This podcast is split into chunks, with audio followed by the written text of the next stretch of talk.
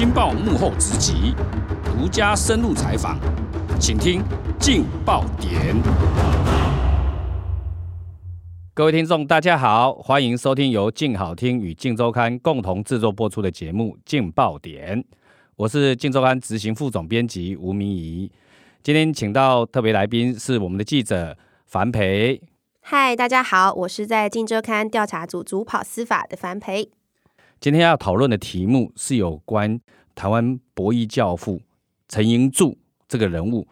他最近哈，因为被检警扫荡，有查到他好像涉嫌到有一些线上赌博，还有有水房，就是处理他金流的事情了哈。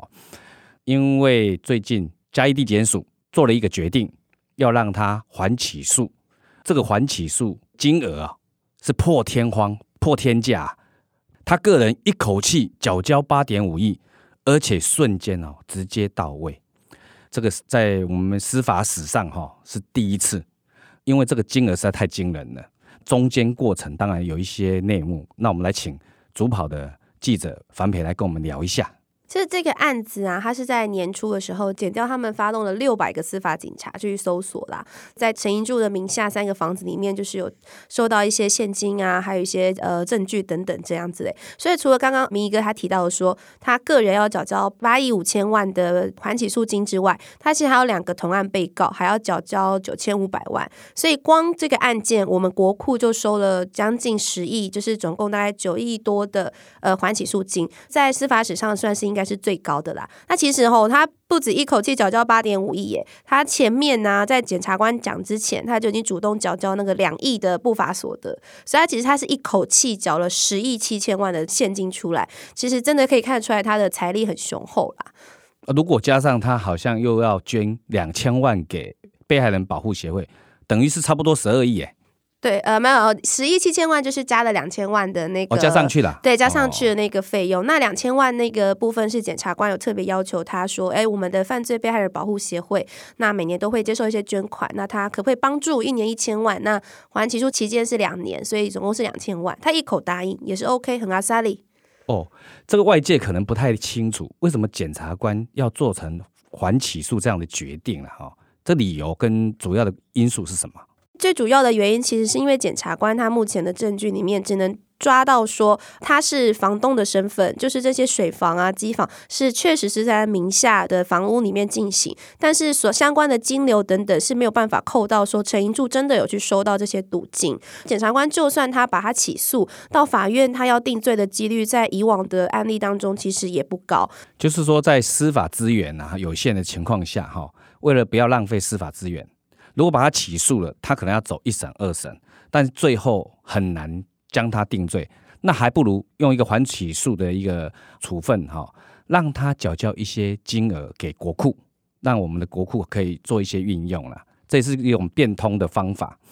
那听说关于他经营这些博弈事业，哈，那个内幕啊，他基本上哈，他的帝国是横跨在三个板块里面。这个你有采访到他们内部的人，他们是怎么样去形容这一块他的有关博弈帝国的？博弈帝国，它其实最主要是在菲律宾、新加坡跟澳门这三个地方了。那他其实自己有设立一个公司在新加坡，公司那边其实大部分的员工也都是台湾人，但他公司都在新加坡。那菲律宾、新加坡、澳门都有伺服器，就是呃，他的线上博弈的网站这些的相关的设备都在国外。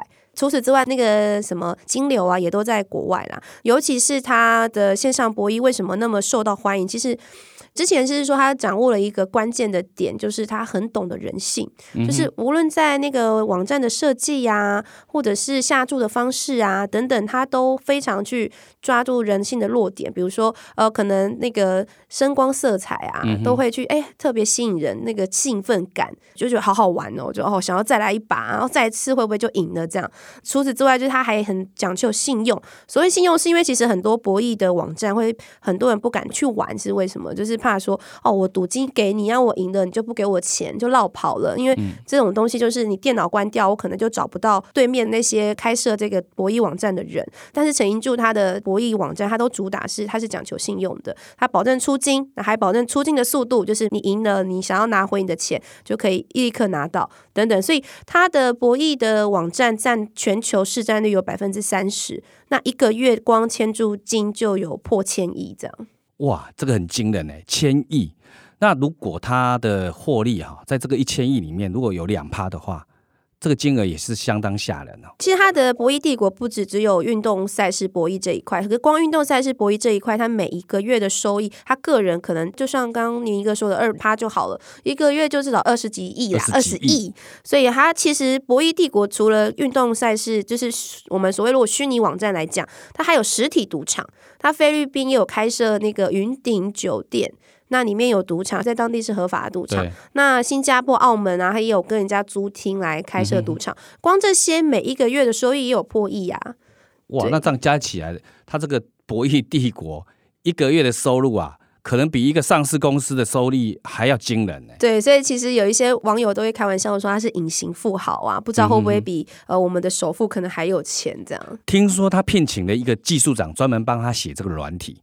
光聘这个技术长，这十几年来领他的薪水也很惊人。对，这个技术长是他当年吼去那个南美洲旅游的时候，他看到这个博弈商机，也刚好在那个时间点遇到了这个工程师啊，然后就把他觉得，哎，这个运动赛事哦，当地人非常热衷啊，如果把它转为线上，让全世界的人都可以来下注，感觉是一个商机无限的区块，然后才这样做。他光那个技术长跟了他十多年，就领了一百多亿的薪水啊，我们换算多亿啊，对，换算下来年收入。就是十亿，再换算下来月收就是一亿。好，真的是内湖那些科技新贵可能都都要哭了。我，我如果是台大毕业，我科技新贵，我真的看到我会真的羡慕啊。对，我应该是哈觉得李律投错了。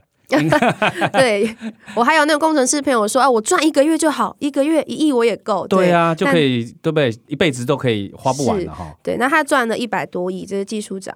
对，哇，这个真的是太惊人了。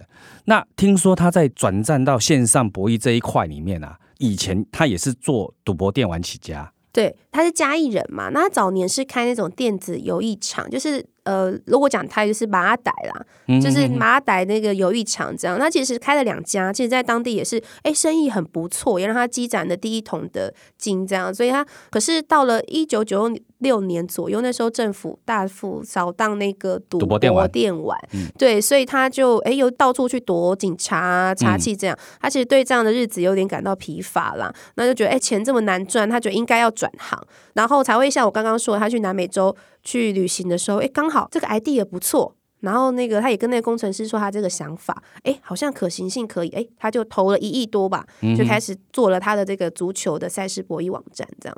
说的也是哈，那个赌博电玩虽然也赚钱赚很快啦，那因为他在台湾的话，他属于非法，那政府一旦扫荡的话，他变成要躲躲藏藏，那这样太辛苦了。那他转到线上的话，听说他有设了三个关卡，让自己。都不会触法，不会让台湾的这个有关赌博的法令哈，有关于那个警察这个有关禁赌令有办法知道他。对，因为其实陈银柱他的三个关卡就是说，首先他的机器设备、金流。还有他的客服等等人员员工都在国外，都在境外。他只要不要在台湾，除了之外，他有个最重要的点，他是锁住台湾的 IP。台湾人是没有办法在台湾的网络去下注他的网站的，都只能让国外的赌客去赌。那因为他的我刚刚说的这些东西，等于是证据都在境外，就算检调单位知道这个情资，说哦知道他做这件事情，而陈盈柱也都住在嘉义，住在台湾，也没有办法去法办他了，因为我们没有所谓的审判权，等于他行为哈，所有行为赌博的行为全部都在海外。对，是。那他下注的赌客也在海外。对。那他金流也留在海外。如果你真的抓到他，你也明知道他在经营线上赌博，但好像在台湾法律上对他好像没有办法。对，就是可能真的没辙。对，因为像相关证据都在国外的话，我们光取得搜证就是一个蛮大的困难。而且他听说他在海外，其实他成立的那一家公司，他也有博弈的执照。对，他拥有了三个国家的合法的博弈执照，所以在国外他其实也是合法的。对，所以其实他在国际间蛮有名的，甚至有一个英国博弈公司，他准备要开设的时候，还跟他提出说：“哎，我给你二十五 percent 的技术股。”就等于他不用花钱就可以拿到跟那个公司的二十五 percent 的股份。那你告诉我你怎么经营这个博弈帝国的？哇，这 等于是另类的台湾之光。有一点，有一点是这样。就整个我们台湾在这块线上博弈这一块，好像领先全世界的样子。是。他在经营的过程中，常常被人家冠上一个所谓的主头啦，好选举赌盘的大主头或牵牵住。听说他们对这个哦头衔非常的在意，而且。他的朋友好像也有一些说法，对，尤其是他就是他比较亲近的友人是跟我们说，每次就是呃媒体写到他，可能都会写说哦，台湾组头教父啊，台湾最大组头什么的，但其实他都对于这个事情就是有点嗤之以鼻啦。他觉得、嗯、哦，台湾市场那么小啊，叫碎屌哎，这是我讲哎哦，叫碎屌哎，我不被谈，因为其实他在台湾做第一个风险大。第二个获利没有跟他国际的那个博弈平台来比，根本就是小巫见大巫。他其实没有必要铤而走险去做台湾的这个所谓的选举赌头啦。那以他这样经营这样子一个庞大的帝国了哈，管理上面有没有一些原则啊？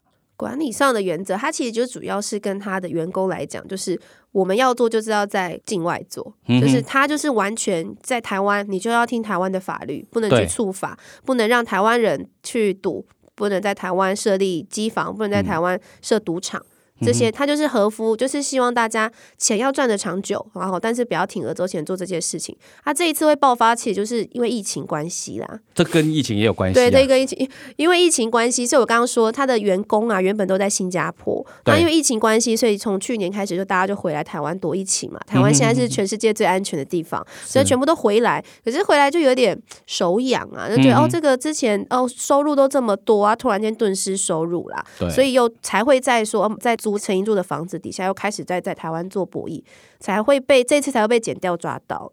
所以等于他三声五令叫大家不要碰，对啊、哦，一定要隔绝，但是还是没有用。对，没有用，可能就是呃底下的人可能就还是没有听他的话哦，所以他的确你看就是他所所言哦，真的就是被抓到了。等于是那个另类的。被那个疫情给害到了。嗯、对，而且其实他像我们刚刚说，他的博弈帝国很大嘛。像他这一次被抓到了，这个他手下去开的这个网站，两、嗯、年才赚两亿。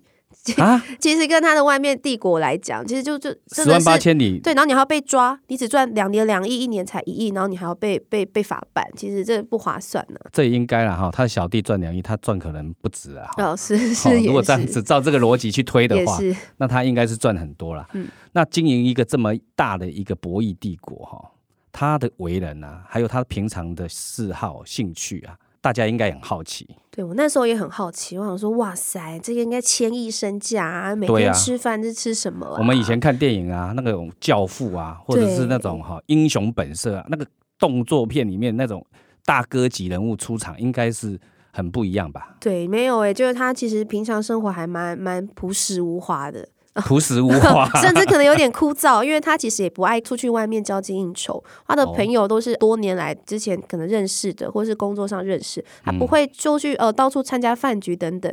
那他自己爱吃的东西就是卤肉饭。